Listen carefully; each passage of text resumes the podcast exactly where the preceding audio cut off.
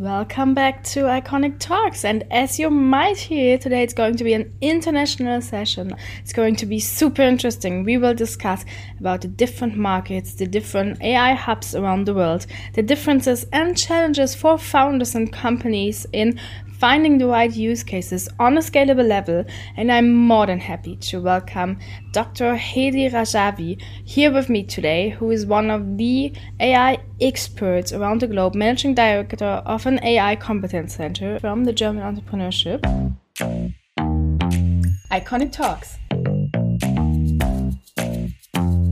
Der KI-Podcast mit Maria. So, very happy to have Hedi here today. We are in Singapore currently, really together. So, welcome. Thank you. Thank you so much for having me. It's such a pleasure and uh, such a treat to be, yeah, all the way around the world uh, to be in the same place. Uh, we've been talking about this podcast for a while, and uh, serendipitously, now we are actually in the same place in Singapore, and it's fantastic to be recording it yeah. in person. yeah, it, it's so funny. We could not manage to find an online meeting slot, but in person, it's a better issue. So Some, sometimes it works out this way. yeah, I mean, and it's even nicer, right? I mean, yeah. I'm I'm always a fan of being together, being in person, and to share um, directly. So therefore, very happy to have you here. Thank so you. I already mentioned that you have several different experiences around this kind of AI field, and um, as I remember correct, you're also the head of the um, AI Competence Center back in the US. So probably you can give some insights about what is it about, like what is going on there, and um, yeah. Yeah, absolutely. Happy to share. So, um, uh, again, thank you for thank you for having me. Um, uh, I'm excited to to talk about our AI Competence Center with you and your listeners. Uh, so I've been in the AI space for the past, you know, nine plus years, nine ten years at this point, um, and uh, one of the one of the strong beliefs uh, that I have developed over time is that AI is the type of technology that gets better uh, with added data, with um, additional input. Um, and the more inclusive it is, the the better the product and the better the solution quality. Um, so at our AI Competence Center, um, that is actually the, the reason behind what everything that we do. Um, you could say that we are at you know on a on a journey to break down the silos that exist, uh, geographical silos in the AI ecosystem, the global AI ecosystem, and so um, we founded the AI Competence Center about a year and a half ago. Uh, with a mission to enable the adoption and internationalization of AI technologies and solutions around the world. And why are we doing this? Because um, there are sort of three or four different primary AI hubs that, that are out there. Of course, there a big focus in North America, where I'm based, a big focus in Europe, a big focus in Asia, where we are now, and uh, and also South America is, is starting to be more of a player as well. And there are solutions that are getting um, created in each of these uh, geographical silos, um, and there there aren't a ton of uh, interactions uh, yet uh, around this, and so that's what we're trying to break apart. And and interestingly enough, the best way to do it is to uh, to work with AI startups.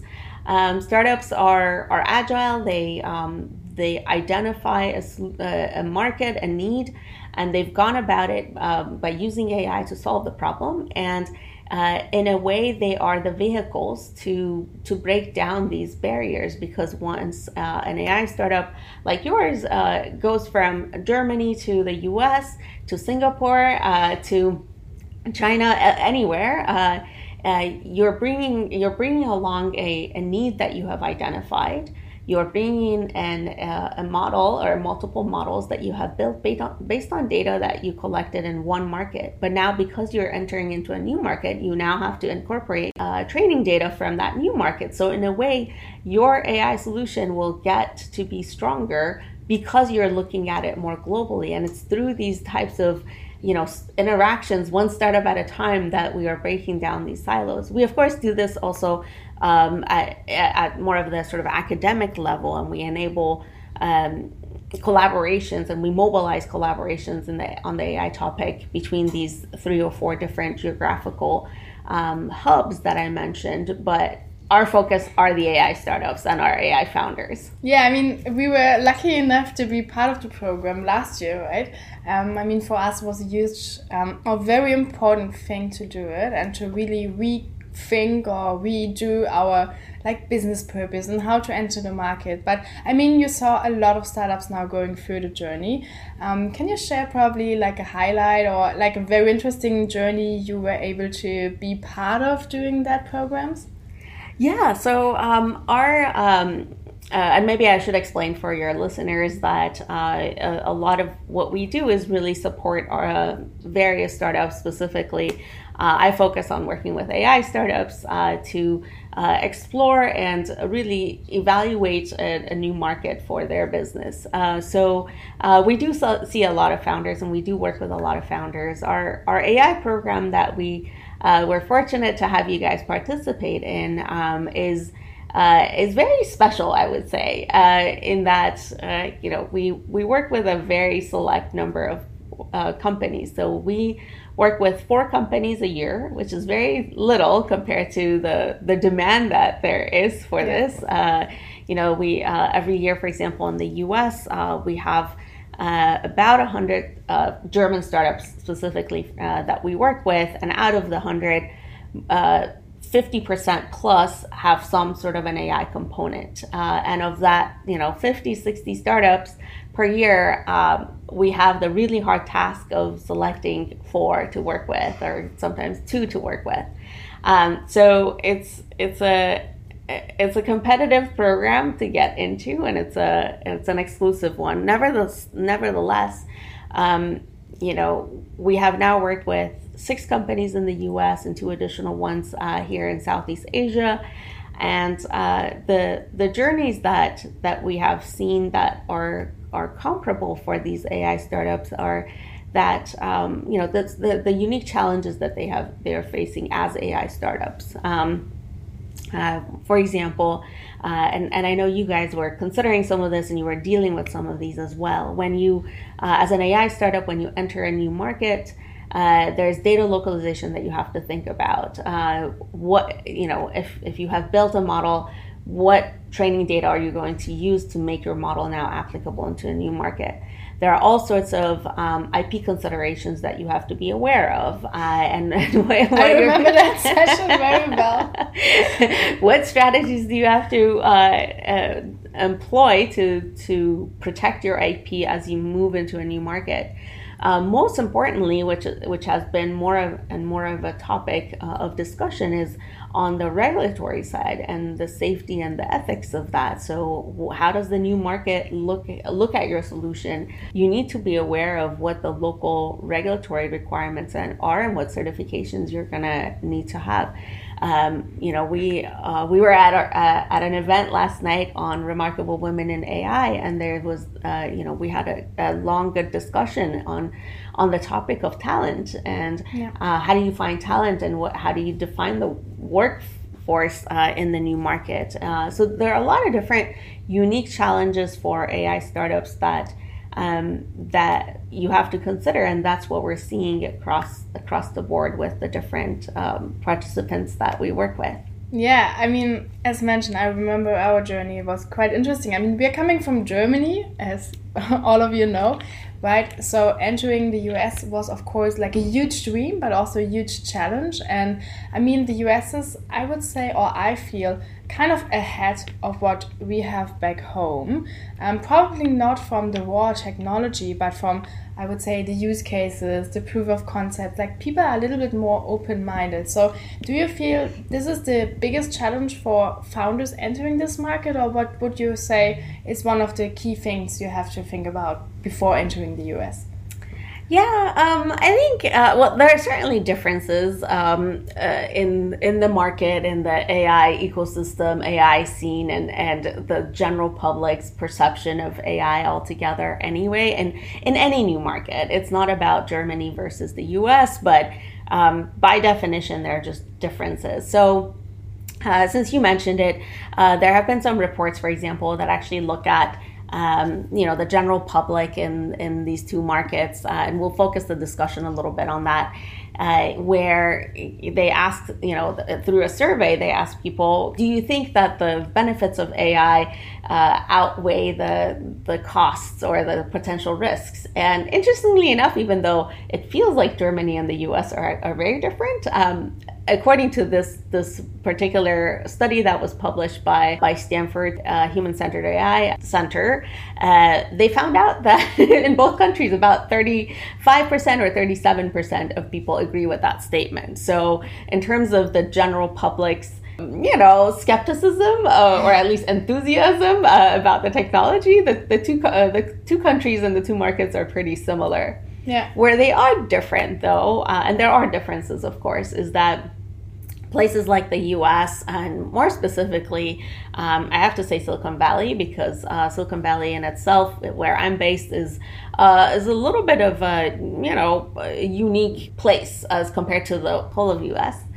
Um, uh, so in places like Silicon Valley and, and China more broadly, uh, there is a push for t- technology and uh, there's an exciting race uh, in, in Silicon Valley specifically to push AI, especially the you know LLMs and the recent developments around that to as far as possible, right? And um, and that's slightly different than the approach that we're seeing in Germany and more broadly in Europe, um, in that the EU in general is is taking more of a cautious approach uh, to the AI technology. And so, with the European AI Act that is expected to come out next year, um, the EU countries, including Germany, are looking at the approaches. Let's figure out what are some of the guardrails that we need to put around the technology so that it lines up with our societal values. So, um, that of course is also changing quickly because now in the US, just in the last couple of weeks, uh,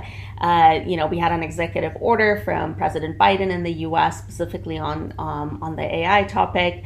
Uh, G7 came out uh, with their own mm-hmm. statement. Uh, so there are uh, there are various other um, organizations and countries that are that are catching up. So in a way, there's a lot of learnings that the U.S. regulators are wanting to um, have by looking at what is happening in Europe. Uh, at the same time, uh, I think Europeans are also looking at the U.S. and what's happening there from a technology development uh, perspective, and so there's a there's a balance and and the transatlantic collaboration mm-hmm. on on the AI topic, thankfully, is is quite um, uh, is is strong and it's it's getting stronger as well. Uh, and there's a you know a bidirectional set of learnings that can come from that. I mean, you mentioned at the beginning, I think there are three competence centers for AI, right? And I think the interesting part is everyone is on one continent and the company German entrepreneurship now called I think Start Two Start Two Group. Yeah, Statue Group. Sorry, the rebranding is very fresh. um, so it's a German company and you have like three AI competence centers around the world. So do you recognize any differences, like how it works? Are the challenges differences, not just for the startups, also for you as like I remember we had sessions with a lot of like industry partners, mentors, like agencies supporting along the way. Um, so you have to set up a whole ecosystem to run a program like that. So are there different challenges in the different markets? Um, absolutely, yeah. So thinking about our own experience, so um, we have um, we have a single AI competence center, uh, and we have teams uh, in the three geographies that you mentioned. Uh, so in a way, we all operate uh, under the same umbrella, um, and I have the privilege of uh, of leading our global team around that. Um, but there are uh, differences, and we we spend a lot of time uh, keeping a close, um, you know, finger on the pulse of the AI ecosystems uh, in in North America, in Europe, and also here in, in Singapore and more broadly in Southeast Asia. Uh, so um, the challenges are also affiliated with where AI is in each of these uh, geographies and markets as well. So, for example, uh, with the AI program that we have defined, we actually offer uh, an AI program for our startups, uh, both in the US as well as in Singapore. But one thing that we realized as we were designing and testing uh, these different types of approaches uh, is that startups who are coming into the US market uh, are hungry uh, for for some things, and and their needs are different, and so in terms of what we can provide them support with, as compared to companies that are looking at Singapore and Southeast Asia um, for expanding their uh, you know their business into. So um, because of those differences, we have designed the programs a little bit differently as well. So what we have done on the on the US side, for example, a, a lot of our AI network that we have built um, in the last couple of years. Uh, these are, um, you know, we're focused on technical expertise uh, and enabling product scaling for um, uh, for our for our startups. So one realization, for example, for us has been that as German startups bring their product into the U.S. market, it's a much bigger market, and there's a, a something like a step function that happens for them in that uh, if they are able to find product market fit in the U.S., their uh, their product has to support that uh, sudden business growth. Uh, and that usually leads to uh, a lot of technical challenges uh, from an infrastructure perspective, from an ML ops perspective, from uh, uh, ML pipeline latency, which was something that we worked on with you guys. Um, and th- that's a problem that needs to be addressed uh, to be able to support the business. For German AI startups who are coming into the Singaporean market, what we have realized is that their focus maybe more around uh, building a team and uh, and how they do that or how do they structure the growth of their team. And so uh, the types of topics that we end up working with AI startups in the in the different markets are are very different. And that's a function of uh, the differences in the market but also the the um, you know at what stage companies German companies look at these various markets uh, and what does that Uh, what does the market expansion mean for their growth yeah, it's very interesting. And honestly, one thing I took away from our time in the program was that, okay, you can have the best AI, but if your use case is not working out, or if you don't have a business case, what to do with the technology, right? The technology is just as smart as you trained it and also as good as you make it happen into the market. So you see tons of startups and ideas. What would you say? How many use cases um, are really like um, having a good chance to survive, or are really like I would say sustainable use cases for business, especially in the AI segment? Because AI is everywhere. Mm-hmm. Everyone mm -hmm. is saying like I'm doing AI now, but how much really makes sense?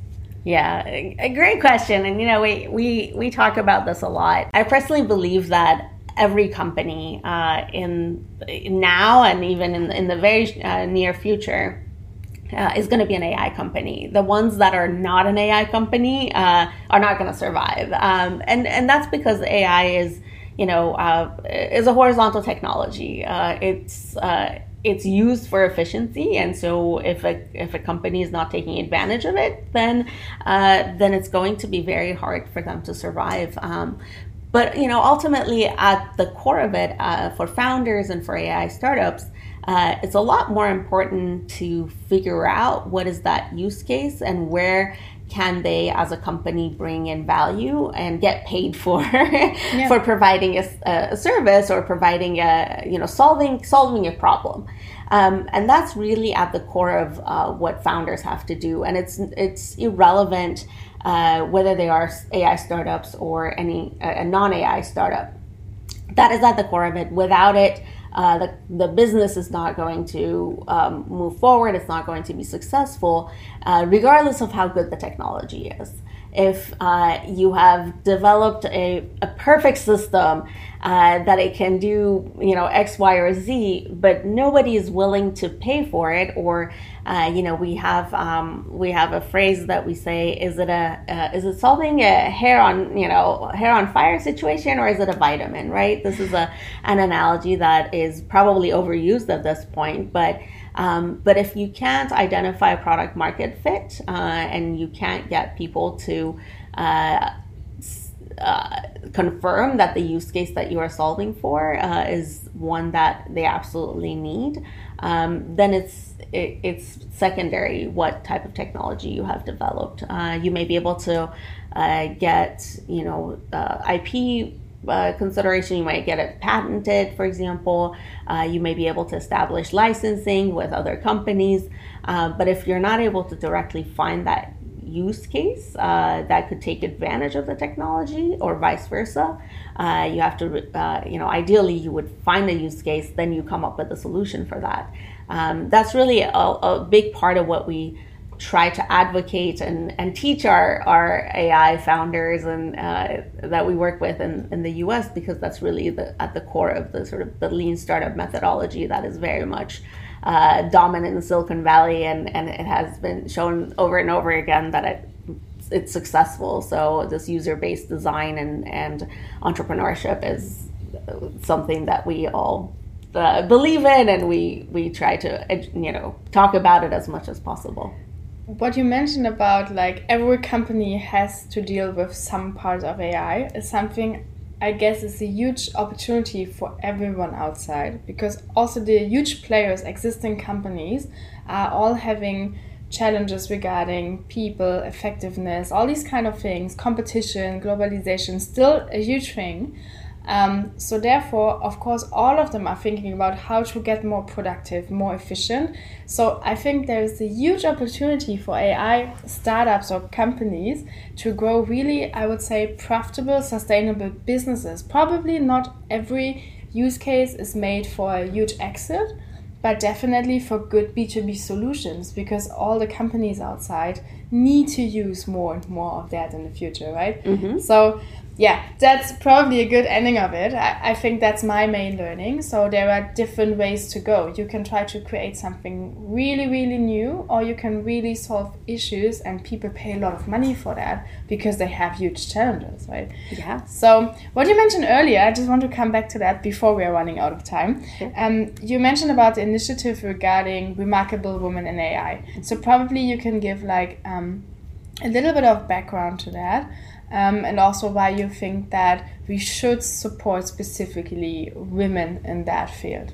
Absolutely, yeah. Thank you for the question. This is something that I'm personally very passionate about. Um, I, uh, you know, as a former founder, uh, female founder in AI myself, um, this this was a topic that um, I was excited to really use the platform of our work uh, in, in, in, you know across across the globe and uh, across working with various startups uh, to hopefully uh, have an impact for. So.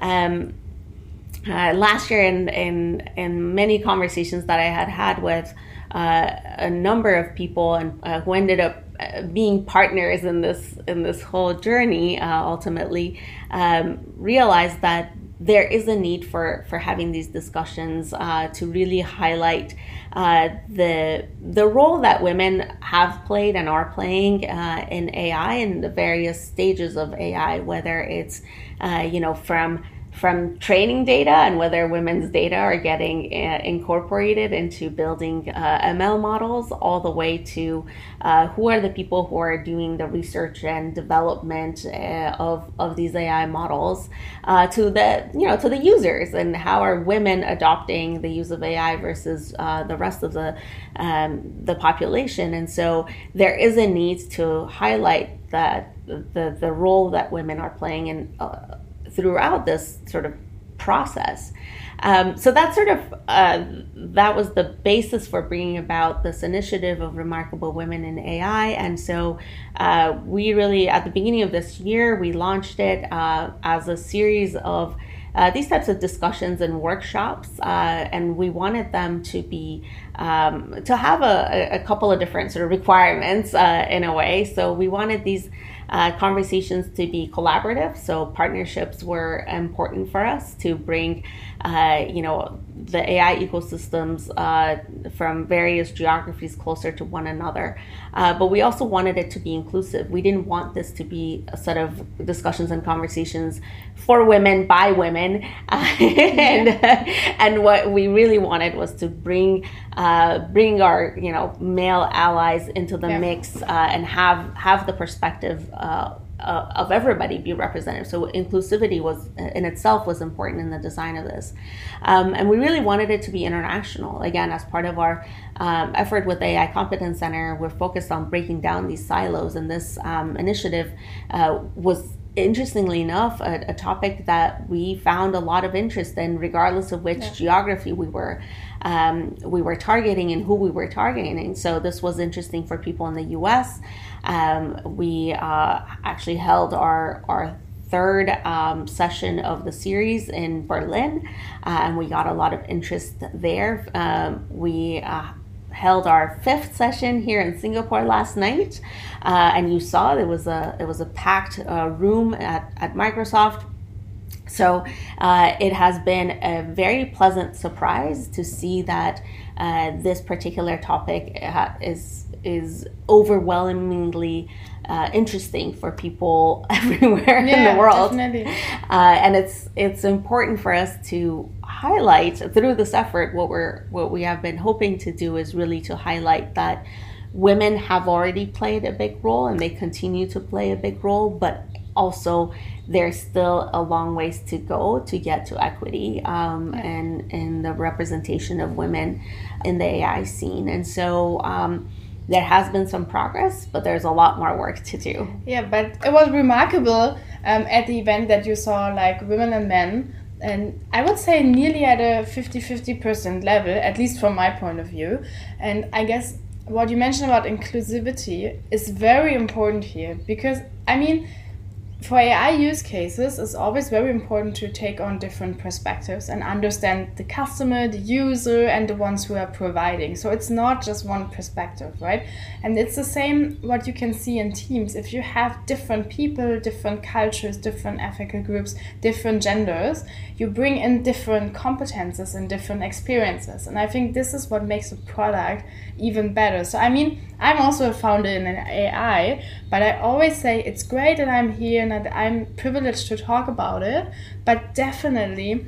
Um, we came to that level because we had both perspectives and we like um, not just discussed that from both sides we also really learned from each other and from the different perspectives how we could do it and i think at the end um, what i really love about your format is that you try to do that from the beginning like having both things uh, or both sides and not just for women from women to women because that's also not the right sign from my personal um, opinion. So um, what i also liked um, about the initiative so far is that you also bring together very like different kinds of people, like from the very experienced professor to a young schoolgirl having first projects. And I think this is what AI doing as well, right? Connecting people from so many different aspects. So Hedi, coming probably um, to your personal opinion there. So, how are you using AI next to all these kind of work, like really back home? Are you using it, or are you trying to avoid technology there?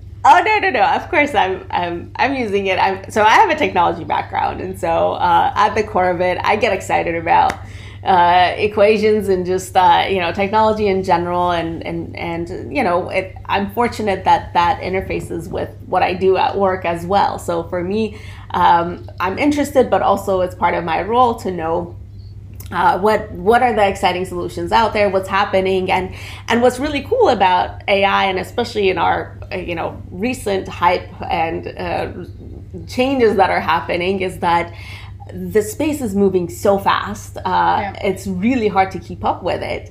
Um, and that's actually a, a, point I wanted to, um, uh, as, a, as a little bit of a side note, I do want to mention for, um, for AI startups, because that's, that's advice that we give um, to uh, all the founders, and that this space is moving so fast that if your um, AI solution, if you're a founder and you have created a product and solution that uh, is addressing, you know, a niche thing, um, a niche problem, you're addressing that, you have to be aware of what everyone else is doing because yeah. very quickly, uh, overnight, your solution may become obsolete based on changes that have happened elsewhere in the in yeah. the AI world and ecosystem. So um, that's something to be to be very very well aware of. Um, but with that said, uh, you know for for me, I I watch the stuff. I, I am keeping a close eye on on all of this, and it's still very hard to follow along. Um, with that said, you know, I I do um,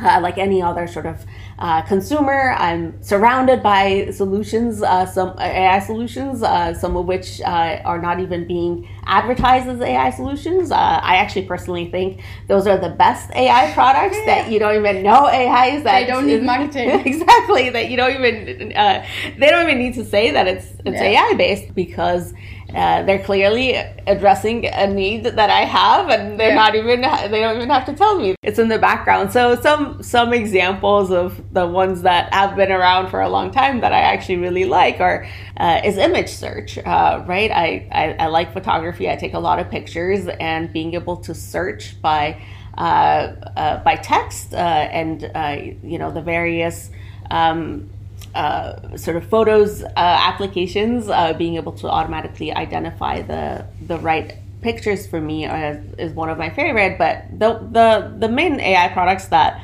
I love are the ones that make it easier for me to get stuff done. So I know uh, autocomplete has been as you know in in the email context forever, uh, but I I love that you know I love mm. that interaction because it just it speeds things up for me. So of course with the new LLM, uh, you know, technologies. It's it's a whole other uh, other sort of world at this point. But nevertheless, uh, there are a lot of different AI solutions that I have been using in my personal life to find, you know, using Chat GPT, for example to um, like to yeah, yeah, to to to do sort of personal uh, travel planning uh, with friends and family or whatnot. Uh, th- those are helpful. Uh, summarizing books uh, that I don't have time yeah. to read, and uh, yeah, there are lots and lots of good examples. But it's also about getting balanced and relaxed by reading. Maybe.